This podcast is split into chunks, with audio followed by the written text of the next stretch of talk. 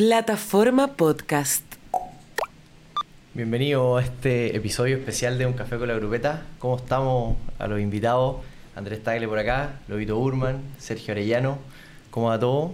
Buenas tardes, ahora, que ya estamos en vivo. Lo, lo, podemos decir en verdad ahora. Capítulo especial, porque hoy día el último capítulo que tenemos de la de nuestro podcast, que ya octavo capítulo. Eh, hicimos un pequeño cambio, no tanto café, creo que la hora lo, lo amerita. Un, por ahí una cervecita un fan shop siguiendo los consejos de Víctor Hugo en nuestro último capítulo. Siempre viene bien. Eh, bueno, en este capítulo, episodio final, la dinámica es distinta. Tenemos tres invitados en nuestra oficina, donde vamos a conversar diferentes temas eh, referentes a cada uno. Eh, y bueno, la idea es que también a los que nos están viendo en vivo pregunten, eh, participen, que vamos a ir haciendo las preguntas que ustedes nos vayan dejando para los diferentes invitados. Así que vamos con este episodio especial de Un Café con la Grupeta. Sean bienvenidos y bienvenidas a Un Café con la Grupeta, el podcast donde el ciclismo cobra vida con la conducción de Luis Germán Edwards y Jaime Hernández. Bueno, partamos con esta con este capítulo con lo que nos especial. convoca. Claro, con, la, con esta dinámica que nosotros tenemos preparada un poco para pa todo lo, lo, para toda la grupeta en el fondo. Y como decía Luis Ger, cambiamos del café con la grupeta a unas cervezas con la grupeta, algo bien distendido y queremos que sea una conversación eh, como si fuese con, con la grupeta en un café post pedaleo. Vamos a partir con, con, Sergio, eh, Sergio, traumatólogo especialista en rodillas. Primero, muchas gracias por, por haberte hecho el tiempo. Sabemos que eres un hombre muy ocupado, como todos, obviamente. Así que, bueno, muchas gracias. Y, y, lo primero que queríamos conversar contigo un poco es eh, que nos cuentes desde tu punto de vista profesional cuáles son las lesiones más comunes en los ciclistas. Háblanos un poco también de tu experiencia y lo que ves en, eh, recurrentemente enfocado en ciclistas. Sergio, para que entienda la gente que nos escucha también, ciclista, ya eh, con años de entrenamiento, así que por lo menos va a hablarnos en un idioma conocido, no, no va a hacer cualquier, no, no nos va a hablar en, nombres técnicos. Eso, se intenta. Eh, no, a ustedes, gracias por la invitación, un honor estar aquí en el Café con la Grupeta que hemos escuchado durante todo el año, así que excelente poder cerrarlo aquí en vivo. Eh, eh, en lo mío en particular, del punto de vista más médico, lo, que uno ve más en lesiones en ciclistas va a depender un poco también de la, de la disciplina que se practique. Eh, en general, la ruta, que diría que es de lo, que vemos más como en la consulta más ambulatoria, no, no tanto en la urgencia, lo que uno más ve son lesiones por sobrecarga, lejos. y ahí lo principal, bueno, en mi área en particular más la rodilla, algo que, pero así es pan de cada día, digamos. Eso es el síndrome de fricción del la tibial, por ejemplo, que yo creo que todos los ciclistas lo han escuchado en algún momento. Eh, ¿ah? algo, puede que suene. En el común de los mortales, la banda. exactamente. La, banda, la, banda, es un tema recurrente y, y también es, bien frecuente ver que en el fondo me duele la rodilla. Ahora la rodilla tiene infinita estructura por lo menos uno puede nombrar así fácil 20, entonces también hay, que ir limpiando un poco la patología cuando llega ese paciente, pero, pero lejos las lesiones más frecuentes son por sobrecarga, por sobreuso. Y ahí entran múltiples factores, y no solo en la rodilla, también uno ve en las manos, me ha tocado ver sobre todo los que hacen más ultra. Eh, Acrohandes, por ejemplo, después una temporada, una temporada en que llega mucha consulta por, por parestesia, que se llama, que es cuando se te duermen las manos por compresión. Pero todo al final es, la misma nube, que es la sobrecarga, el sobreuso de una estructura en el cuerpo.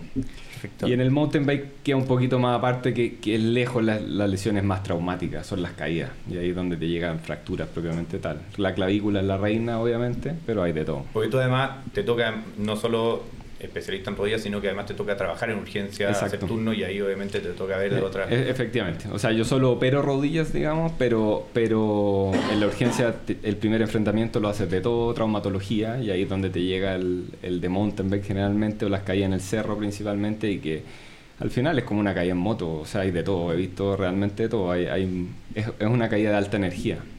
Entonces ahí la fractura es la que se lo lleva. Perfecto. Oye, y bueno, aquí lo, al otro invitado, Andrés Lobito, ¿cuáles han sido sus lesiones más comunes? O sea, que, que, que, lo, ha, que lo ha tenido parado fuera de la bicicleta, porque yo he ido a ver a Sergio y, lo primero que le dije a Sergio fue, por favor, no me bajes de la bici. Estoy lesionado, pero no me bajes de la bici. En el fondo, ¿ustedes cómo han vivido las diferentes lesiones que han tenido? Bueno, primero gracias por la invitación. Eh, feliz de estar aquí en esta conversa. Yo soy súper poco de lesionarme. Eh, obviamente he tenido lesiones, pero siempre fueron más relacionadas al trote cuando estaba más metido en las carreras de aventura. Con el ciclismo no me he lesionado. Yo creo que la, el mayor o la mayor lesión va un poco desde la cabeza. Ahora, por ejemplo, antes de la Crosande venía ahí con, con, la banda precisamente bien apretada y todo y venía bien asustado porque no me podía sacar el dolor varias semanas antes y estaba haciendo eh, terapia, estaba yendo al kinesiólogo y todo y no pasaba nada y en el minuto que partió la carrera nunca más sentí el dolor, terminó la carrera nunca más sentí el dolor o sea, pura. claramente no y después hoy día nunca más me volvió el dolor o sea ya volví a pedalear y no tengo el dolor entonces creo que la cabeza en mi caso me maneja bastante el tema de las lesiones. Sí, constantemente estoy yendo al kinesiólogo, soltándome la banda, que es un tema bastante más complejo. Porque algo de sobrecarga tení. Sí, de un poco. de todas eh, maneras. Cuando hablamos de lesiones de mano y no sentir las manos, Andrés nos podría dar como una todo un discurso sobre sí, sí, sí. no saber lo que hay después de la muñeca. Exactamente, pero yo creo que en, la, en el caso más de las manos eh, es mucho más reposo que otra cosa. O sea, entonces, eh, porque como decía Sergio, o sea, eh, o sea, o sea el, la compresión. La compresión de acá, eh, al final, si tengo, tengo que dejar de andar en bicicleta para poder volver a sentir las manos, y eso es difícil hacerlo. No Prefiero no sentirla, ya no a sentirla. Lo voy a interrumpir un segundito porque acá nos preguntan, que creo que para que aclaremos, nos preguntan qué es la banda. Ah, bueno, buena pregunta. Eh, en términos simples, la banda es una estructura que, que, va desde la cadera hasta la rodilla, por el lado externo, por la parte de afuera, que recorre todo el músculo. Lo que sería más o menos el muslo, claro, el muslo en la cara lateral del por el lado, por fuera, digamos. Y, y, la banda llega a la rodilla, entonces justo pasa por sobre una estructura en la rodilla que es como un cacho, un hueso, por decirlo, en términos técnicos de Epicondi, lo que nadie le importa, obviamente, pero es para que no crean que no sabemos. Y, y, ahí se genera una zona en que se fricciona, se empieza a, apretar, por decirlo. Entonces una estructura que, que, puede doler mucho en la medida en que uno no la tenga elongada. Ahora, lo que traduce eso finalmente es que te está faltando musculatura para lo que le estáis pidiendo a esa rodilla o le estáis pidiendo más de lo que puede dar. Entonces, por eso que está asociado a la sobrecarga. Y dolores comunes podéis tener desde la rodilla, muslo, Absolutamente. cadera, al final todo se Es, una cadena continua. Y te diría que es una de las principales. Y tiene forma de banda. Exacto, es como una banda, tal cual. Por ahí va el nombre. Efectivamente. Y, y, una de las principales cosas que lo genera así fuera del entrenamiento es la postura de las calas, sin duda. Eso justo le quería preguntar, Lobito, porque en el fondo tú, hablas un poco de las rodillas, eh, dolores de rodillas por sobrecarga, y un poco, Lobito, sabemos que tú también estás especializado en bike fit y tenías un poco esa, el, detalle tanto de la, de la posición de la cala, ya hemos hablado, hemos tenido un capítulo dedicado al bike fit, como la altura del sillín, distintos tipos de dolor de rodilla, posterior, anterior, entonces un poco ¿Qué, qué veis tú y, que te toca ver también dentro de tu alumno?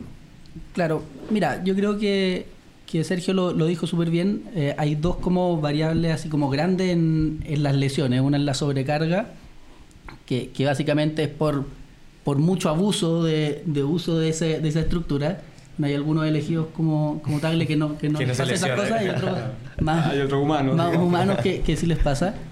Y, y eso, claro, en, la banda propiamente tal generalmente viene, si, si lo vamos a ver por, por posición, viene por, por las rotaciones de, de la escala, por ejemplo.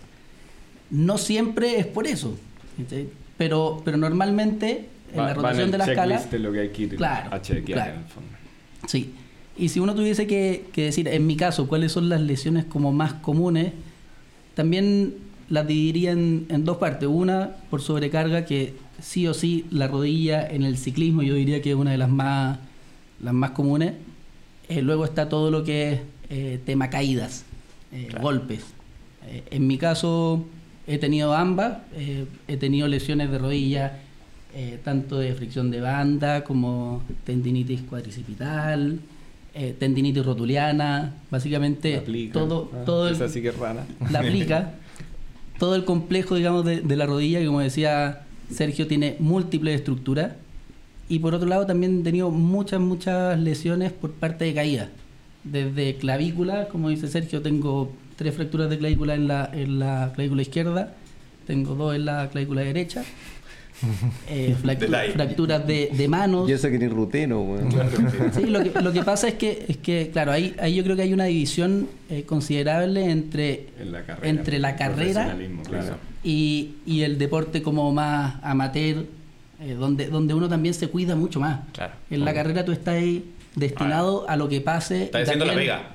Efectivamente, y, y se caen 50 personas Bueno, y ¿a ti te eres uno más de esos Andrés? 50. Claro. Y, y muchas veces que uno no lo toma en cuenta, eh, una de las fracturas que yo más vi y personalmente son los miembros superiores, manos. ¿Por qué? Porque evidentemente al caerte, eh, sobre todo si te vas a caer frontalmente, pones las manos para apoyarte y para proteger como eh, es natural. Claro. Yo, yo particularmente tuve muchas fracturas en las manos, Ah, muchas. perfecto. Sí. Y bueno, y ah, tú hablaste de la clavícula. La clavícula antes era como un- un- una lesión grave. Hoy día la, la- la operación de clavícula es ambulatoria. Yo, más que grave o no grave, yo creo que, que antes se usaba mucho el se opera o no se opera. Eh, me, lo, me lo puede corregir Sergio, pero hoy día casi todas las fracturas de clavícula son quirúrgicas, la gran mayoría. Yo, yo estuve varias veces con yeso desde el ombligo, Claro, meses. inmovilizado. meses. la Hoy, día, hoy día eso ya no se usa. Sí, la clavícula es uno de esos huesos que, que ha evolucionado en el sentido que la indicación estricta quirúrgica es como bien permisiva, ¿cachai? Entonces, si uno fuera estricto, probablemente las menos serían indicación de cirugía real. Pero lo que pasa es que si no, tenéis que estar inmovilizado, como decía el lobito, no sé, ocho semanas, Claro. eh, al menos versus una cirugía que al día siguiente estáis funcionando. No deportivamente, pero puede escribir en un computador. Entonces, No, y, y hoy día además con, con el entrenamiento de rodillo y una serie de cosas, te- te- es muy fácil volver a activarte sin estar el riesgo, porque muchas veces el, el mayor riesgo es volver a, a- a lesionarte por una caída o por, o por algo de ese estilo. Oye, y, y yo hay una cosa que lo estuvimos hablando con, con Sergio y lo venimos hablando mucho. eh, Sergio es bastante recurrente en este lugar acá eh, de acogida que tenemos, porque acá no lo hemos dicho, pero estamos en nuestra oficina en Norpad transmitiendo en vivo. eh, y una de las cosas que hemos estado hablando mucho, y lo hemos hablado con el Lobito también, eh, que es el tema de los chequeos y controles. eh, un poco. Y esto creo que preventivo, así que un poco yo se lo quería preguntar a Sergio, porque no solo eso, o sea, no solo como su experiencia de doctor, sino que además como, como experiencia personal, que, Sí. que creo que es algo que a veces nos olvidamos y, y- y nos pasa un poco también. Creo que uno se, se ve en, en los números y, y ve las estadísticas a veces de los Garmin y te pone que estáis dentro del 2% o, o el 0,1% en el caso de algunos otros. eh, que, y claro, te crees súper hombre, pero sí. No, y, y finalmente aquí tiene que ser un consejo para la grupeta, para todos los que nos están escuchando, de qué Mm. hacer o cómo prevenir eh, para poder mantenernos mucho tiempo haciendo deporte y arriba de la bicicleta. Sí, yo creo que ahí el, el consejo principal se divide como en, en tres grandes pilares. Que el primero es como antes de que empieces tu deporte, ojalá, o si lo haces y no te has chequeado, hay que chequearse. Hay que hacer un chequeo preventivo sí o sí. Eh, hoy en día cada vez vemos que es más frecuente que algún conocido se infartó, algunos lamentablemente se han muerto, eh, muchos cercanos, jóvenes, ciclistas, deportistas, entonces tú decís qué está pasando. Y al final eso es absolutamente preventivo con un chequeo, se puede prevenir. Entonces hay que hacerlo, hay que ir ojalá a un cardiólogo, ojalá a un deportólogo y que, que hay baterías de exámenes que uno debería hacerse siempre antes de iniciar un deporte tan demandante como el ciclismo. El otro pilar importante es que cuando lo vas a hacer lo hagas de buena manera y eso implica seguridad, los implementos, casco, etcétera y sobre todo el bike fit. Eso te va a pre- aparte que el bike fit biomecánicamente te va a permitir ahorrar energía, andar mejor, resistir más tiempo, optimizar, te va a hacer no lesionarte en el tiempo, que es clave y es lo que nadie quiere. Y el último pilar obviamente es entrenar, o sea, no solo andar. O sea, uno de los deportistas más peligrosos el que juega fútbol, por ejemplo, solo el sábado y en la semana no hace nada. Eh, lo mismo en el ciclismo, o sea, tú tienes que prepararte a lo que estás buscando hacer. Perfecto. Oye, muy buena, muy buena esta conversación sobre, sobre lesiones y un poco para lo que se están recién conectando. Les contamos que estamos con Andrés Tagle, Lobito Burman y Sergio Arellano eh, conversando sobre, primero en este, en este primer bloque, sobre lesiones propiamente tal. Eh, y bueno, invitamos a todos los que nos están viendo eh, y escuchando que nos dejen preguntas para los invitados. Eh, vamos a ir haciendo estas preguntas en la medida que, ustedes las vayan enviando. Y, y- y la siguiente, mm, el siguiente bloque de, preguntas y conversación enfocado en, en- en el lobito y un poco cuéntanos lobito eh, por qué tener un coach de ciclismo hoy eh, es tan importante para el desarrollo de un buen ciclista y como hablamos de- un ciclista que perdure en el tiempo y de que pueda seguir haciendo este deporte por muchos años más. Mira, son, son varias las razones, yo creo, pero, pero probablemente la más importante es porque no necesariamente tienen que saber de todo. Y, y en la mayoría de los casos y en la mayoría de los áreas hay especialistas. Entonces, claro, el, el deporte, sobre todo en Chile, es todavía un concepto bien amateur. Entonces se entiende como que no hay, no hay grandes profesionales que se dediquen a eso. Pero a uno no se le ocurriría eh, operarse la rodilla, si no hay médico. Claro, autooperarse, claro. Efectivamente. Entonces, entonces, básicamente es eso, es como asesorarse con, con personas que, que en teoría saben, eh, tienen conocimiento y lo están haciendo porque, porque se dedican a eso o porque, o porque han dedicado su vida a, a estudiar el tema.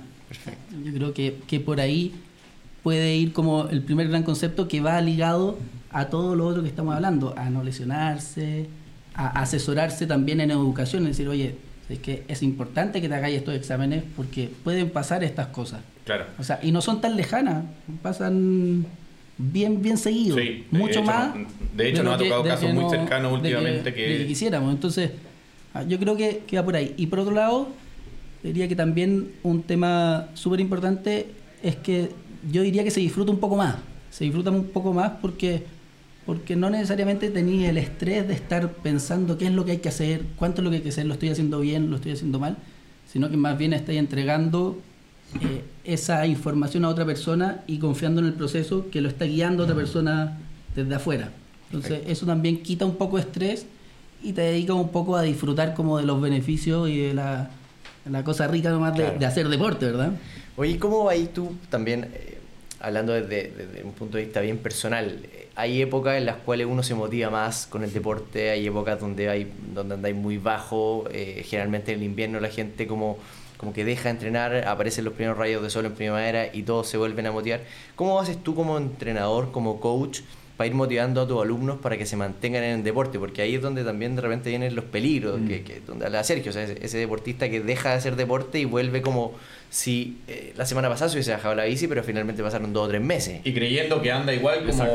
como, Ese- como ese es si tres punto, ese es meses sin, sin subirse o, haciendo, o sin hacer deporte. Y te exiges, en el Ah, sí. Sí, yo creo que una de, la- de las cosas fundamentales es que no existe una receta para, para todos. Perfecto. Eh, existen buenos buenos chefs nomás, ¿verdad? Entonces hay que un poco saber cómo hacerlo con cada persona y conocer también a los deportistas, porque lo que a ti te motiva no necesariamente es lo que le motiva a Luiger. Y, y si a ti te gusta el verano, a Luiger le gusta el invierno. Y a lo mejor él quiere salir en invierno y tú querías hacer rodillo en verano. Entonces, es conocer al deportista y saber cómo motivarlo. Eh, a grandes rasgos, claro, cómo uno puede motivar eh, generando instancias de motivación, generando eventos, haciendo, haciendo salidas, generando comunidad. Pero no necesariamente eso sirve para todos. Entonces, yo creo que lo, lo primordial es conocer al deportista, tratar de, de también interesarse en él, porque muchas veces uno lo hace como de forma generalizada y la verdad es que no funciona. Claro. No funciona. De hecho, lo hablábamos el otro día, no sé si era contigo mismo, pero, pero el tema hoy día, entre la inteligencia artificial y todas esas cosas, día te metí al, al, inteligen- al chat GPT y sacáis un plan de entrenamiento de aquí a un año, pero hay Pero un obviamente, poco... claro. Y, y lo hablábamos...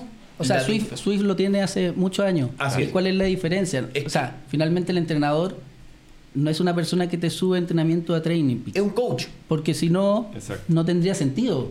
O sea, ¿por- ¿por qué? No, no me cuadra ni, me, ni en la balanza ni en nada. Entonces, el entrenador es un poquito más que eso también.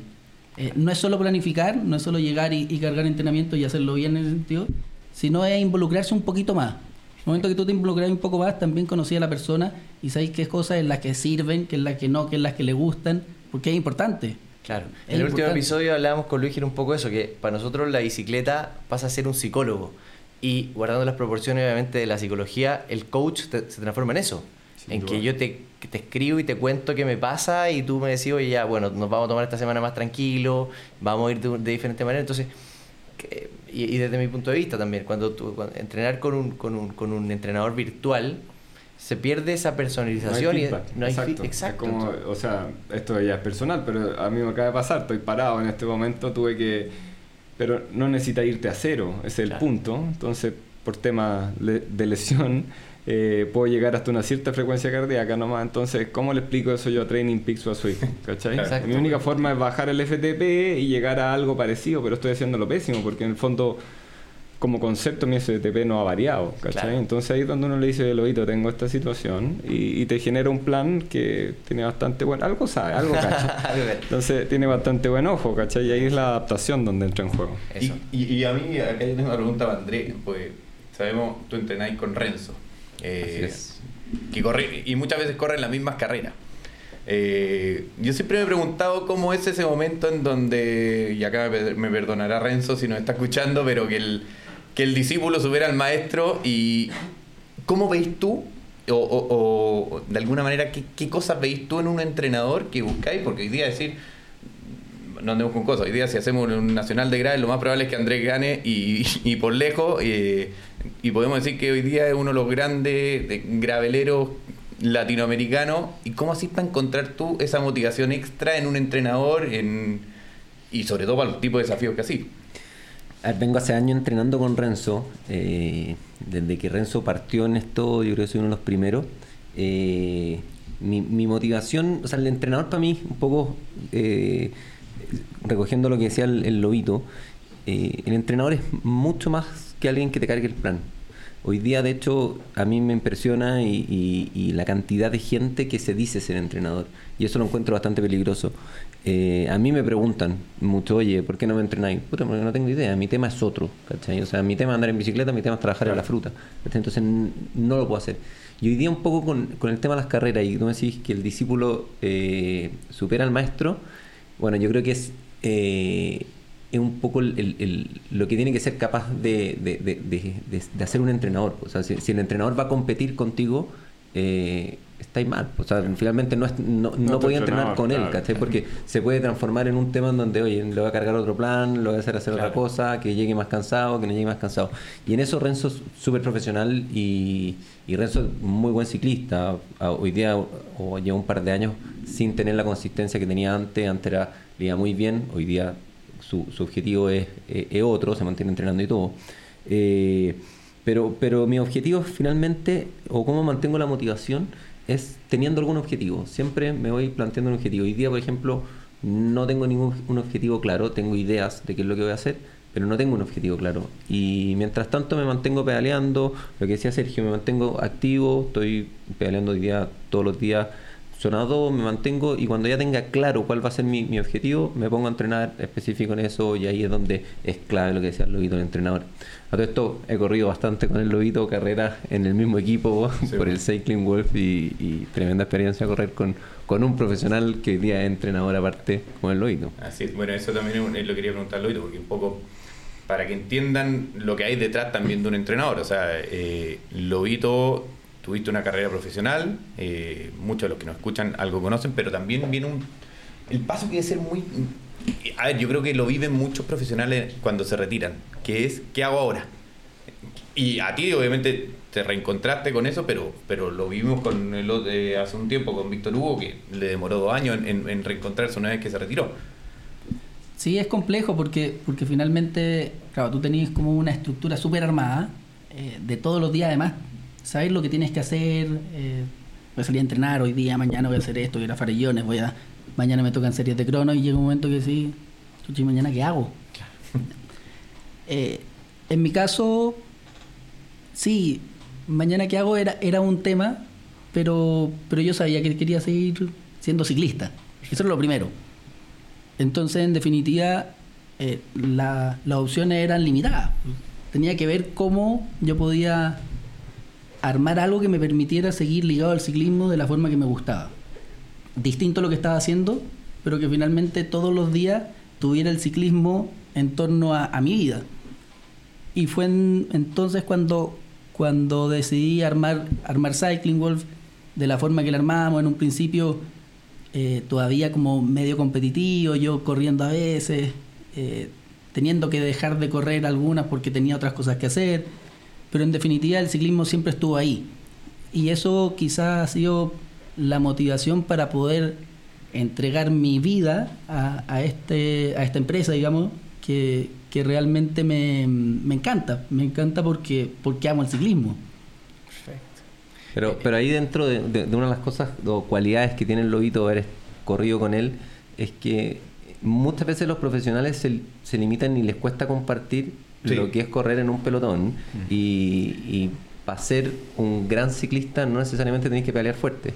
Entonces, yo las veces que he corrido con el lobito en un equipo tiene la gracia de que aprendí a correr. O sea, el lobito tiene la experiencia, pero logra compartirla. Entonces, ordena muy bien un equipo dentro y que finalmente a mí me ha ayudado eh, a aprender a correr en, en ruta. Claro. Entonces, Moverse bien en el pelotón, leer las carreras. exactamente. poco- Entonces, es, es una virtud del lobito el, el- el poder transmitir y poder enseñar lo que significa estar dentro de un pelotón que va, que es exigente, que hay que ordenarse y que hay que ser muy eficiente para trabajar en equipo. Sí, de hecho acá nos dicen también, junto con eso, que, que- que es toda otra dinámica del coach, acá uno de los comentarios de, de una de tus alumnas, supongo, que dice que una de las cosas que más le, le motiva también de entrenar contigo es que la ayudaste mucho en acompañándola en la lesión, que es un poco también lo que, lo que comentaba Sergio, que en el fondo creo que debe ser de los momentos también más complejos como, como coach, tener que acompañar a un, a un alumno o a... Sin duda.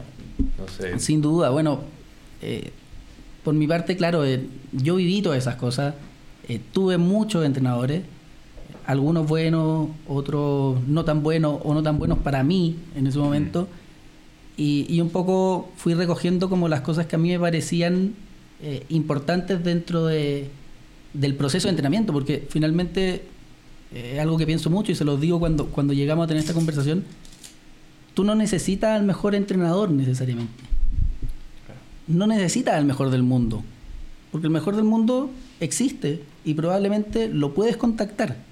Debe tener algún lugar donde mandar un mail, donde- pero ese entrenador está pensando otras cosas, está con otras preocupaciones y probablemente no te va a dar la necesidad que tú necesitas en ese momento, no te va a dar la preocupación que tú necesitas en ese momento.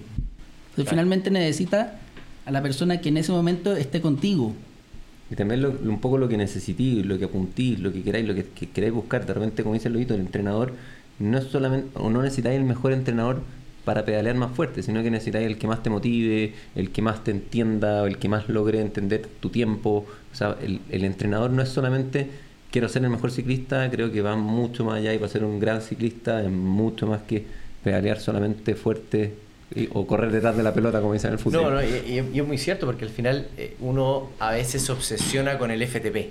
El FTP o los watts, que cuántos watts y cuántos kilowatts. Pero eso no es, como tú decís, eso no es todo. O sea, alguien te puede ganar una carrera siendo mucho más inteligente. O puede subir farellones dosificando en ciertas partes, o una subida dura dosificando y metiéndola en otra. Y eso al final es entrenamiento, es conocerse arriba de la bicicleta, es conocer sus capacidades, sus máximos. y- No, y además, ¿qué, qué es el FTP? ¿Son 20 minutos? Claro, Claro. Eso, no, eso no es una carrera, eso no entonces, es un número. entonces, claro, no sé, eh, no son tampoco 20 minutos, Claro. ni son 30, ni son, no sé, no sé cuántos son. Claro. No, y hay un poco los desafíos y, y tuyos. enfocado en qué. Claro. Porque si vaya a hacer una contrarreloj en Piandino, que dura, no sé, entre 16 y 22 minutos, a lo mejor el FTP importa. Exacto. Pero si hay que hacer una subida al gran fondo fin del mundo que O- hace KIB, o, O o un Agrosandes.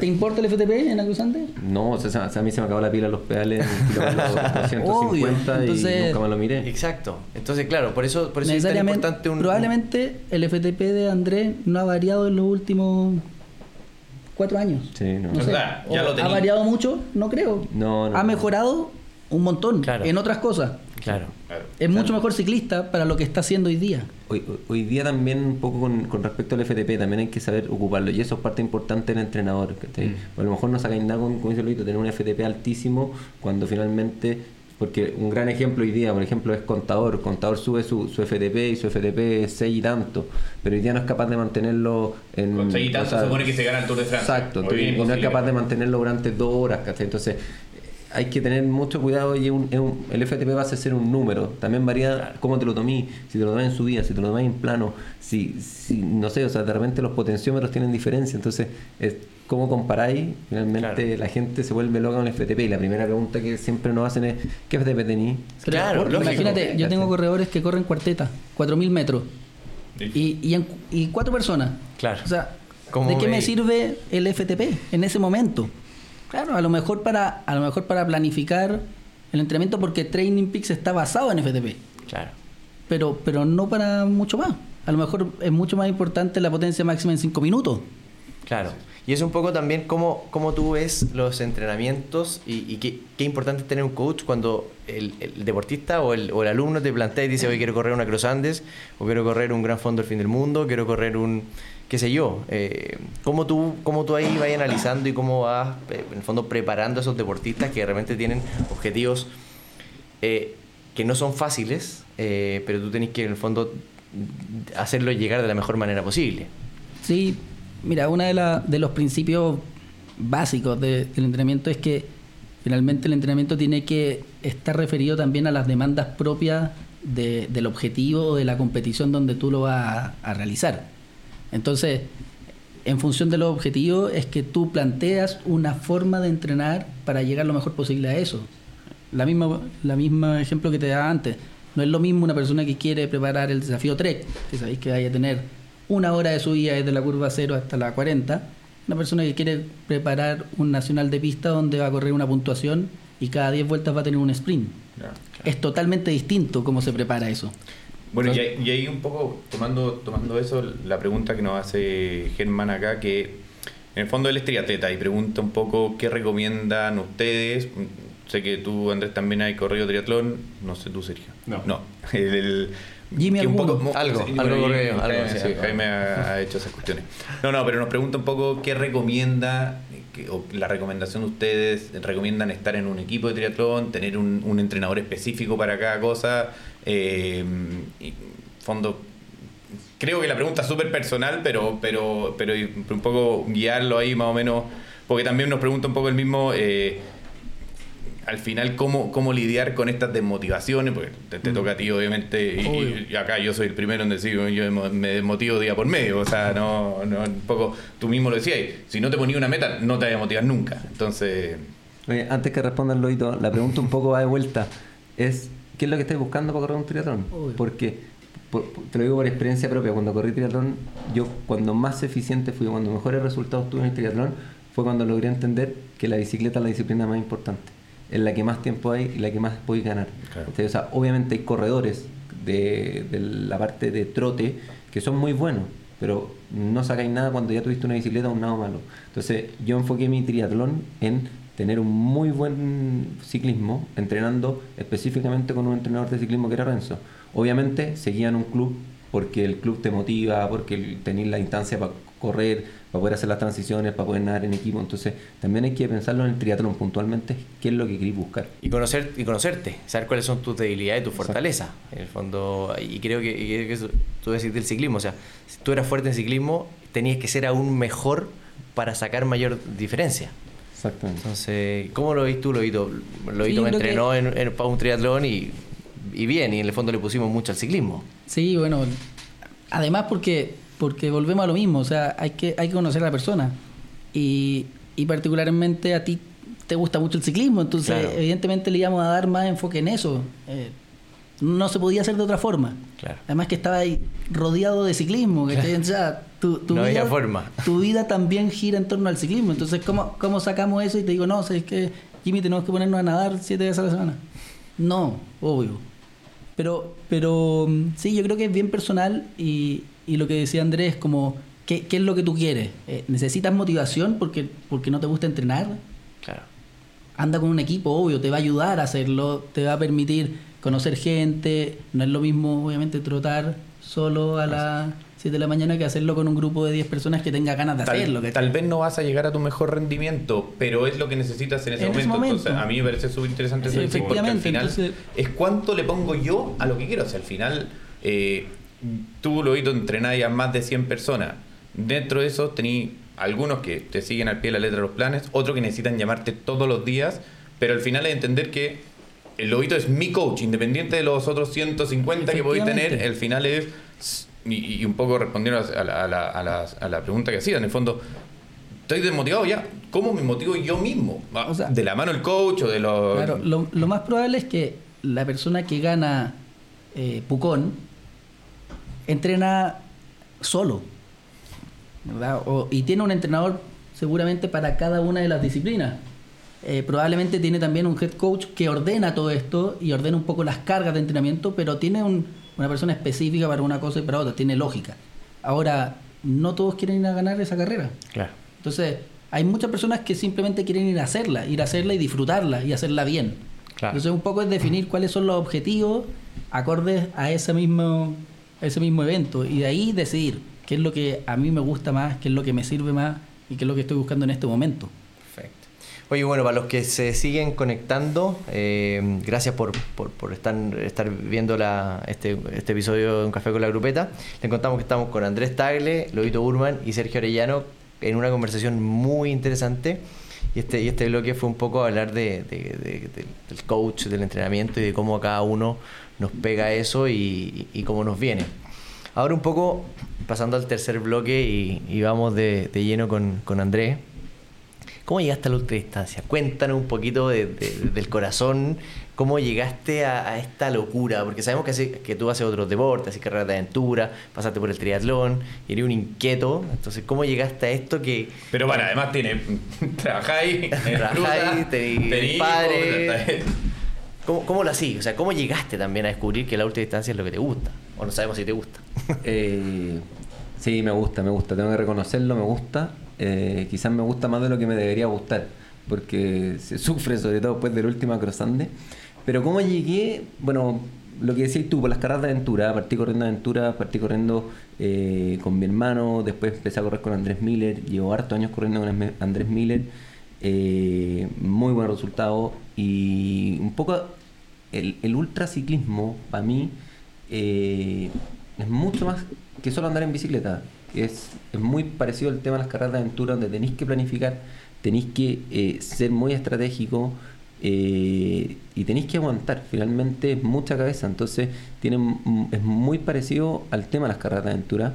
que Luis Ger corrió carreras de aventura Bastante más atrás de Andrés. Bastante más pero, pero más allá del lugar, va un poco de, de- de- de cómo se dan. Y, y el ultraciclismo, eh, llego al ultraciclismo porque eh, partió hace bastante años ya en una conversa con Canuto en donde nos propusimos hacer el Everesting con ocho subidas a Farellones, en, que fuimos uno de los primeros en hacerlo, con el Tito Nazar, el Benja Blanlot. Y eh, después de eso, bueno, fuimos a Fireflies y después salió a Cruzante. La primera versión que fue más al norte, 1500 kilómetros. Y ahí, bueno, una conversa donde con Canuto quedó en, igual la podríamos correr. Y quedó en eso, y un día Canuto me llama y me dice, ¿sí o no? dije, ya, cagamos. Y Canu- digo, Canuto, para los que no saben, es otro, otro demente de eso. Claro. Que a diferencia de, de Andrés, que full trail. Él era muy trail Canuto viene del trail running, corrió mucho trail, carreras afuera y todo, y después, bueno, también siempre fue muy ciclista, Can- Canuto hacía enduro, anduvo en moto, la hizo todo ahí, y, y hoy día está en la bicicleta, no sé qué hacer después, pero hoy día está fuerte en la bicicleta, y bueno, me llama, me dice, corramos, fuimos a la primera versión, un poco sin entender nada, ni nosotros ni nadie, en el ultraciclismo era nuevo en Chile, y, y- y nosotros dijimos, bueno, tratemos de planificar algo, o sea, tampoco sabíamos qué planificar, o sea, bueno, estos lugares vamos a llegar, tratemos de comer acá, qué llevamos, qué no llevamos, eh, no teníamos idea. Y bueno, nos topamos con una carrera durísima, donde nosotros dijimos, vámonos hasta, eh, hasta Vicuña, 630 kilómetros de una, saquemos ventaja, nosotros convencidos que la cuestión era fácil, saquemos ventaja y, y allá nos volvemos recorriendo, durmiendo. Y llegamos allá y sin dormir, Y quería tre- pedalear. 36 horas, no, y, y nos sentamos y, y de repente ya durmamos tres horas, dijimos. Y con el calor que hacía, de repente, no sé, a los 15 minutos los dos estábamos mirando el teléfono y dijimos, ya, bueno, vamos, Está chao, que sí, nos vamos, a dormir. Y seguimos. Y ahí nos empezamos a, a volver un poco locos con el tema y, y decir, ya, lleguemos en cuatro días y medio máximo. Y empezamos a darle, a darle, a darle, a darle, a darle. Bueno, y ahí en- entendimos que teníamos una capacidad quizás eh, Distinta. para el ultraciclismo. Y al siguiente año... Lo bueno es que se volvieron un poco Un locos. poco ¿no? loco. No, pero- No, no, y la historia, di- la historia dicen iba- que partió en Chicureo y pegaron palo en, en, en la primera Chacabuco, cuesta, en Chacabuco. En Chacabuco, Chacabuco ya, listo, Sí. No, Chacabuco acuerdo, fuimos. me acuerdo de ese chat de Fireflies en, en tu primera cruzante y en, y en la subida esa a Portillo, el último día que, que iban muertos, muertos, que, que además fueron, no, no iba reportando, o sea, la, no sé cuánto se pero todo, todo, todo el día. Sí, digamos, todo el día en Muy eso. entretenido, muy Y que, entretenido. y que fueron los. Además, que ahí no había seguimiento en vivo. Sí, sí había Ah, seguimiento en vivo, sí, había Sí. seguimiento en vivo. Lo que hicimos fue, lo- fuimos los únicos que llegamos al Cristo Redentor. claro, ustedes sí, porque el camino era, en- lo subimos prácticamente caminando y ahí, bueno, llamamos a Mariano y le dijimos, bueno, no se puede, o sea, no sacáis nada con hacerlo. Y bueno, ahí volvimos, el resto nos llegó hasta Portillo, pero, pero bueno, la segunda vez, esa fue una aventura, más que una carrera, fue una aventura bien entretenida, donde aprendimos harto, y la segunda ya se empezó a transformar en una carrera, que fue en la Araucanía. Y, acuerdo. y ahí llegamos, bueno, que ustedes la corrieron. Le, le ganamos. Te ganamos. Le ganamos. Efectivamente. y, y- y para allá voy, para allá voy. Donde eh, creo que llegamos un poco eh, convencidos que, que teníamos más experiencia, que éramos mejores y, y fuimos sin tanta planificación como lo habíamos hecho quizás el año anterior y nos duró hasta ahí, ¿no? Porque hasta esa íbamos más livianos, íbamos sin, sin querer dormir y finalmente nos terminó pasando la cuenta y quedamos a pocos kilómetros de la meta fuera sin opciones de seguir nada y, y eso nos aterrizó un poco y dijimos con Canuto, bueno, volvamos a una última corriendo juntos, démonos cuenta que somos capaces y después de eso vamos a correr solos. Y nada, pues nos fue bien, volvimos a ganar dupla, llegamos cuarto en la general ese año y ahí dijimos, bueno, ahora veamos cómo nos va solo. Si esta cuestión es en dupla de una manera Claro. y solo es totalmente diferente.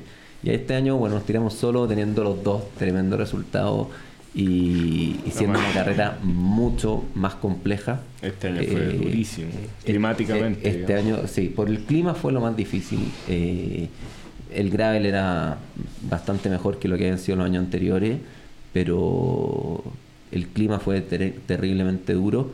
Y, y nada, yo creo que lo que lo hace entretenido, lo que a mí me gusta, mientras más duro, siempre he conversado con, con Renzo, mientras más duras las carreras de ruta, de gravel y todo, Obvio. más me favorecen a mí, que soy quizás un poco más porfiado, por no decir tonto. Entre más cabeza, Sí. o sea, Sí, más claro. que, entre más cabeza, una, tú un poco lo decís, desde, la gente, para que entienda lo que además son las carreras de aventura, claro, ese, yo siempre he dicho que son como la búsqueda del tesoro de los niños grandes, pero son carreras que duran 12, 18, 24, tú has llegado a correr carreras de día, eh, buscando puntos escondidos en la cordillera, que pasáis por un montón de experiencias que, que te fortalecen mucho la cabeza, o sea, de estar cerca de las alucinaciones y, y esas son muchas horas sin O sea, dormir. alucináis. Pues, hoy, hoy día en la mañana contaba un- uno de los puntos chistosos que con un ciclista en el último Cruz Andes que iba como en el kilómetro, que iba como 40 kilómetros para la meta y, y, y- y era un camino de tierra donde ya estaba nevando, hacía un frío terrible y, de repente veo unas luces de un auto lejos, no sé, pues a 500 metros en una recta larga y dije, ya, callé. Empe- empecé, empecé ya, pero tengo que controlarlo, tengo que controlarlo. Y a las luces, y como que hacía cambio de luz y yo decía, estabas como hacer como llegar a un estadio, weón, ¿cachai? Entonces, con, con las luces, no, todo oscuro y solamente las luces. Y de repente empiezo a gritar, dale, dale, weón, dale. Y dije, ya, cagamos. Listo. De aquí cagamos, ya me fui para el otro lado, Gol. nada que hacer, sí, o sea, weón, Ya estoy. eh, eh, eh, me fui, ya, pero sigue controlando. Y de repente me iba acercando a estas luces y me gritan, dale, dale, conche tu madre, el Pumita por acá. Pumita Rodríguez en la Pumita mitad, Rodríguez. esperándome. En la noche. En la noche, a las 2 de la mañana. Y le digo, pero Juan, ¿qué hacía acá? Y me dice, me arranqué un ratito, mi señora está a punto de tener la guagua. Sí, así que me arranqué un ratito. A mirar. Grande, Puma, lo más grande, Grande Pumita. Pumita, ¿no? Había un, Sí, un- El un capitán, shot- el capitán. Un shot de energía, pero Puta, qué buena. tremendo para la última parte. Oye, y ahora le, le- le reenfoco la pregunta también a Loito y a Sergio. En el fondo, ¿cómo ven desde su punto de vista profesional este tipo de carrera? O sea, sabemos que Andrés es un dotado, es un loco, eh, que obviamente tienes las capacidades, tienes tu coach, preparas de, de cierta manera las carreras, pero ¿cómo ustedes ven para el resto de los, de los deportistas, en el fondo, tanto desde la salud como, como el entrenamiento? la salud, buena pregunta. o sea, honestamente, no es muy saludable. Seamos sensatos. Pero, pero obviamente eh, eh, todo lo que es el ultra en el deporte en general, trail, ciclismo, obviamente que fisiológicamente lleva tu cuerpo al límite y al final lo que te entrega es una bomba de adrenalina, endorfina y, y esta, esta satisfacción de lograr una meta que era durísima. Entonces, eh, para la vida en el fondo son experiencias brutales porque te entrenan mucho la cabeza, que te va a servir a aguantar, a ser resiliente, a encontrarte con tus demonios, salir adelante y seguir y lograr completarlo, obviamente son, son brutales, pero, pero fisiológicamente para el cuerpo es un estrés brutal. Entonces, no es que sea malo hacerlo, pero obviamente tienes que entrenarte para ello. O sea, André obviamente es un superdotado, pero aún así entrena muchísimo, que Claro. Es un disciplinado, eso nadie nace sin entrenar y logra lo que logra Andrés y es lo mismo con todos los deportistas. O sea, hay unos que tienen mucho más talento, pero tenéis que entrenar. Eh, y, eso, y eso hay que entenderlo en el fondo. Entonces, es importante para todo lo que es el ultra prepararse. La preparación es clave. Claro. ¿Tú, Lobito, cómo lo viste cuando tu primer alumno te dijo, Lobito, quiero hacer un, una carrera de mil kilómetros? Eh, te asusta un poco. Le, le colgué, hijo. te asusta un poco porque, porque como decía también Andrés, eh, era muy nuevo, o sea, no, no sabíamos cómo hacerlo. Estábamos aprendiendo a hacerlo, equivocándonos, era como, ¿cómo lo podemos hacer lo mejor posible? Y, y finalmente fue prueba y error. Desde, desde el primer Acros Andes, que, que no entrené a nadie para ir a esa prisión, a primera Acros Andes, pero ya el segundo, sí, con varios, ustedes incluidos sí. en ese momento. Y, y claro, era, era como, ¿cómo hacemos para pa lograr esto? ¿Sí? Eh, finalmente eh, sabíamos que el, que el punto clave era el volumen. Como chucha metemos tanto volumen en, en una persona que, que, tiene que trabajar, que tiene que tener vida personal, que, que no está dedicado al ciclismo y que quiere correr mil kilómetros en X cantidad de días. Entonces finalmente un poco también como eh, educar y decir que, que el, el, punto clave para una carrera así yo diría que es el volumen desde el punto de vista de entrenamiento. Después nos empezamos a encontrar con otro problema grande, que eran las lesiones. Sí. Eh, las lesiones, ¿por qué? Por sobreuso, pero, pero muy, muy eh, comunes por, por falta de, de preparación física. Claro.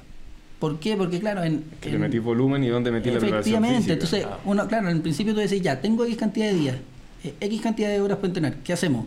No, con esa hora tenemos que andar en bici. Claro. ¿Por qué? Porque de alguna forma hay que, hay que priorizar, pero después nos empezamos a dar cuenta que no, que al tercer día un abandono, eh, otro más, otro más, ¿por qué? Rodilla, eh, manos que no, no, siento las manos, cuello, cuello, cuello espalda y, y sin fin de, de, otras cosas. Entonces, eh, una de las cosas que, que, sí encontramos muy, muy importante el último tiempo y, y, lo empezamos a incorporar desde el principio en, en este tipo de preparaciones es la preparación física, eh, enfocada principalmente en, en, fortalecer, en estar, no, no, en, no en ganar fuerza, no, no necesariamente en ganar como eh, rendimiento en función de, de esa de, esa cosa como en, sí no, no era lo, la preparación física hacía yo cuando, cuando corría que probablemente hacía un periodo de fuerza máxima un periodo de potencia no necesitábamos estar fuertes para soportar este ritmo de carga de carga a la musculatura a la estructura y eso yo diría que, que los últimos años ha sido lo que más ha ayudado a que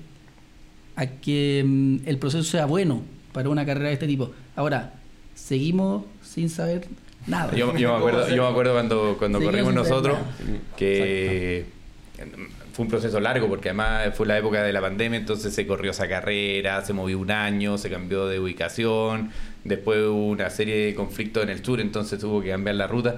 Y me acuerdo que dos semanas antes, ya cagado susto, si no era otra cosa, se me ocurre buscar cómo entrenar para una, una, una carrera de ultra. Dos semanas. Dos no, semanas. No, no, razonable. Me, me, puse, me, puse, a buscar Por Íbamos- suerte, íbamos en dupla. Sí, por suerte, por suerte salió exactamente lo que habíamos con el, hecho con el lobito. Meter volumen y que te guste la bici. Porque al final no, no, exi- no hay receta. no, y que no- se lleven bien. no, y no hay receta Además- de FTP. Que se conozcan. Sí, sí, que no se divorcien en el, en el, en el Que se punto uno. conozcan. ¿Qué ha pasado? ¿Qué ha pasado? Sí, ha pasado mucho, pero un poco eh, lo, que, lo que decía Sergio, eh, obviamente hay que entrenar, hay que planificar y todo, pero, pero, pero acá hay un factor realmente importante, bueno, pensando un poco en la competencia, porque obviamente hay diferentes formas de correr el ultraciclismo que, que, que todas son muy válidas, el conocer es una tremenda oportunidad para conocer diferentes lugares, pero también hay que conocerse uno, yo creo que, que eso es importante porque hoy día eh, también no, nos hemos mal acostumbrado a ver, eh, quizás a lo mejor un poco autorreferente, pero en mí o en Canuto, tremendos resultados de ultraciclismo en donde Canuto trabaja, yo trabajo y dicen cómo lo hacen. Creo que tenemos experiencia de antes, no solamente en ultraciclismo, en donde sabemos, nos conocemos y sabemos hasta dónde están nuestras capacidades. Y, y, y- y por lo mismo, ahora si bien yo no dormí en 47 horas de carrera, sabía que en un minuto, si el cuerpo me lo pedía, lo iba a hacer. O sea, no lo tenía planificado, pero sabía que si me lo pedía, lo iba a hacer, porque finalmente se podía transformar en algo muy peligroso, ya no había pasado, ya habíamos aprendido de eso, y, y por lo tanto creo que no es llegar y decir, voy a correr, no voy a dormir, o no voy a comer en no sé cuánto, o no voy a tomar agua. Creo que es importante el, el- el conocerse antes de tomar una decisión con respecto a cómo quiero hacer el ultraciclismo. Y en Entonces, general en todo tipo de carrera. O sea, el ciclismo en verdad, eh, y lo hemos hablado en otros capítulos, eh, tiene riesgos. Y esos son, los riesgos son desde una carrera de mountain bike o, incluso saliendo a pedalear en, en- en el cerro o en la calle. eh, y saber dónde está tu punto. O sea, eh, eso también y, lo que uno busca con el ciclismo. Yo, y aquí un poco la pregunta que, para cerrar todo este capítulo, eh, y un poco lo que hemos siempre preguntado a nuestros invitados, es, al final cada uno tiene sus motivaciones, pero es, ¿qué es lo que a ustedes les motiva el ciclismo? O sea, ¿qué, qué es lo que los llevó acá? Si al final cada uno, eh, Sergio, si bien es médico, eh, entrena eh, su deporte, el ciclismo, lo he visto toda una vida con el ciclismo, y Andrés obviamente ya conocemos y, y hemos hablado, pero, pero ¿qué es el ciclismo para ustedes? Sí, Difícil pregunta. Difícil pregunta. O sea, yo, para mí, para mí personalmente el ciclismo hoy día es parte de, de- de mi vida, de mi día. O sea, yo prácticamente pedaleo todos los días. eh, tampoco hago tanto volumen, hago mucho menos del que todos creen. Entreno mucho en rodillo. Y, hoy día un poco es lo que me desconecta del estar todo un día de pega o partir, porque muchas veces lo hago en la mañana, o partir un día eh, con otra actitud, levantarse temprano y, armar un hábito también eh, es bueno y, no estar pensando en, desahogarse en otras cosas, como eh, a mí hoy día, siendo que fui bien bueno para el carrete, hoy día eh, me sigue gustando, pero de repente en la semana prefiero no salir, prefiero levantarme temprano a entrenar, a pedalear y después voy a andar mucho mejor en, en la pega y, y en la casa y, y respondiendo un poco todas las cosas. Entonces hoy día pasa a ser un estilo de vida, de repente, claro, puedo hacerlo más competitivo, pero también estoy muy abierto que hay periodos en que no... no, no, no Más necesariamente recreativo. Exactamente. ¿A ti, Lobito? Pues, eh, es difícil porque, porque no. Como que me cuesta separar el ciclismo de, de mí, particularmente. Siento que ya eh, eh, está en mi esencia. Eh, He intentado muchas veces no ser ciclista. muchas veces. Y no puedo. Imposible. Es imposible. El ciclismo va a estar y va a seguir estando en mi vida porque finalmente me di cuenta también que es de las pocas cosas que yo decidí hacer. Yo decidí ser ciclista, no lo hice porque eh, era mejor en eso que en otra cosa, lo hice contra todo pronóstico, contra una sociedad que, que no te favorece ser deportista, menos en Chile ser deportista profesional. Y finalmente lo que me ha dado el ciclismo personalmente, eh, me lo han dado muy pocas cosas en la vida. O sea, la felicidad de, de andar en bici, la, la libertad que te da subirte una bicicleta e irte a cualquier lado, y, y el darte cuenta que, que finalmente hay tantas cosas que, que nunca hubiese conocido, no solo de lugares, sino de, de experiencias por haber andado en bici. O sea, eh, yo no sabía que Farellona se podía subir en bici. Lo supe la primera vez que lo hice. Pero antes de eso, tú hubiese dicho, es imposible, como, no se puede, me pueden llevar preso si voy en bici, ¿cachai? Como no sé. La primera vez que llegué a la playa en bici. Son, son barreras que se van liberando en tu cerebro y que te hacen infinitamente feliz. Entonces, eh, perderme esa felicidad, no, no. No existe, ya, No, no, porque no. además sé que voy a seguir siendo muy feliz. ¿Y para ti, Sergio? Bueno, yo soy el, el más amateur de acá lejos. Yo partí el ciclismo tarde, debo ya, no sé, tres años. Pero siempre, Eh, siempre deportista. Sí, eso sí, siempre hice deporte. Eh, y para mí el ciclismo, obviamente es difícil compatibilizarlo entre ser papá, ser médico, ser lo que sea. Y, siempre trato de llevarlo y arrastrar un poco a la grupeta que me rodea, a sacarle un poco lo competitivo y que sea disfrutar. Yo de verdad lo disfruto, lo paso extraordinario. Eh, me ha permitido, creo que se, se lleva a la vida diaria también. Hay, hay que ser resiliente, hay que pasarlo mal, de repente hay que, hay que bajar la cabeza y darle nomás en muchas de las carreras, de las salidas. Eh, y por sobre todo es lo que dice el lobito, da una sensación de libertad y de felicidad. O sea, cuando uno sale y vuelve, lo hablaban en el capítulo, es como que eres otro. Eh, realmente es felicidad pura. Obviamente te tiene que gustar, pero yo no lo conocía y cuando lo conocí me sorprendió mucho, porque honestamente yo pensé que era... Que, que fome. Que no te va a gustar. No, dije, nica, o sea... Y, y, y me sorprendió así brutalmente, porque realmente es, es felicidad pura. Bueno, O sea, de cu- hecho, cuesta Sergio entrar, cuesta entrar, pero, Claro, pero no, salir sí que es difícil. imposible. Sí, sí, sí. Sergio partió a andar en bici porque no podía hacer otro deporte. Claro. En pandemia. Esa, esa fue la razón por Claro, la cual. se O sea, se compró, se compró una bicicleta y un rodillo casi obligado. Sí, no, brutal. Pero qué bueno, qué, qué lindo escuchar esta- estas diferentes como puntos de vista del ciclismo y le agradecemos obviamente por habernos acompañado en este último episodio de la primera temporada de Un Café con la Grupeta. Se viene una segunda temporada. Eh, les preguntamos a, a la grupeta y a la auditoria quienes nos están viendo a quién quieren que entrevistemos, que, que- que sería algo interesante. No sé, algún tema que a ustedes se les ocurra que podamos tocar en una próxima, en una próxima temporada, temas puntuales. Porque, no sé, eh, no hemos hablado Ay, de ay. ultraciclismo, no hemos hablado de alimentación, por ejemplo. Eso yo creo que hay un tema fundamental en el ciclismo de Chile hoy día que hay que hablar, que es la Vuelta a Chile. Qué buen tema. Yo creo que es un tema que Tema pendiente. Me, me parece eh, importante retomarlo, me parece importante revivirlo, eh, porque hubo Vuelta a Chile no hace tanto tiempo Claro. y era importante, Sí. era bonita. Era un show, era un show para todos. Sí. Sí. Qué bueno. Bueno, ahí tenéis pega por lo visto. Al que se le ocurrió lo hizo, todavía ¿no? hay. Sí, sí, sí, sí. No, que cada uno baila con su propio pañuelo después de, de hacer responsable. Bueno, le agradecemos de nuevo, muchas gracias por, por haber venido hoy, eh, por compartir, en el fondo por abrirse un poco a esta conversación, que de repente no es fácil contar cosas tan personales. Eh, les damos gracias a quienes nos, nos estuvieron viendo, a quienes nos van a escuchar, porque este capítulo va a quedar arriba, entonces eh, nos pueden escuchar por Spotify, Apple Podcast, ver en YouTube también, así que invitadísimo a que revivan todos los capítulos de la, de la primera temporada, que fueron ocho, donde tuvimos entrevistados muy, muy interesantes. Y estén atentos para una próxima, porque se viene, se viene interesante, se viene con más cosas nuevas y agradecer nuevamente a todos. Gracias Luis Ger.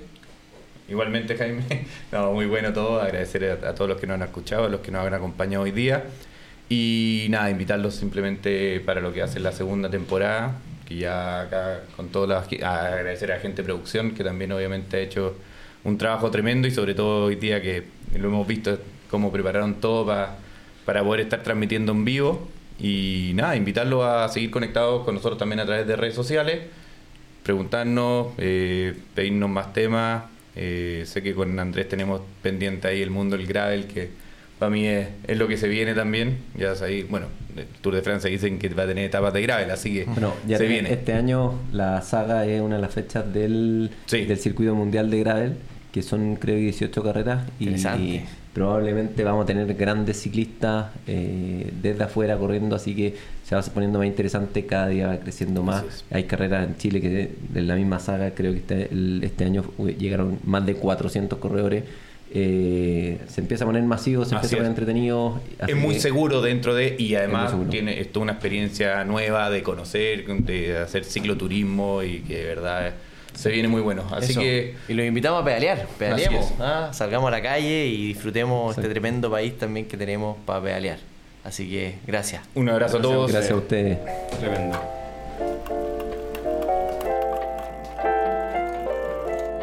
Esto fue Un Café con la Grupeta.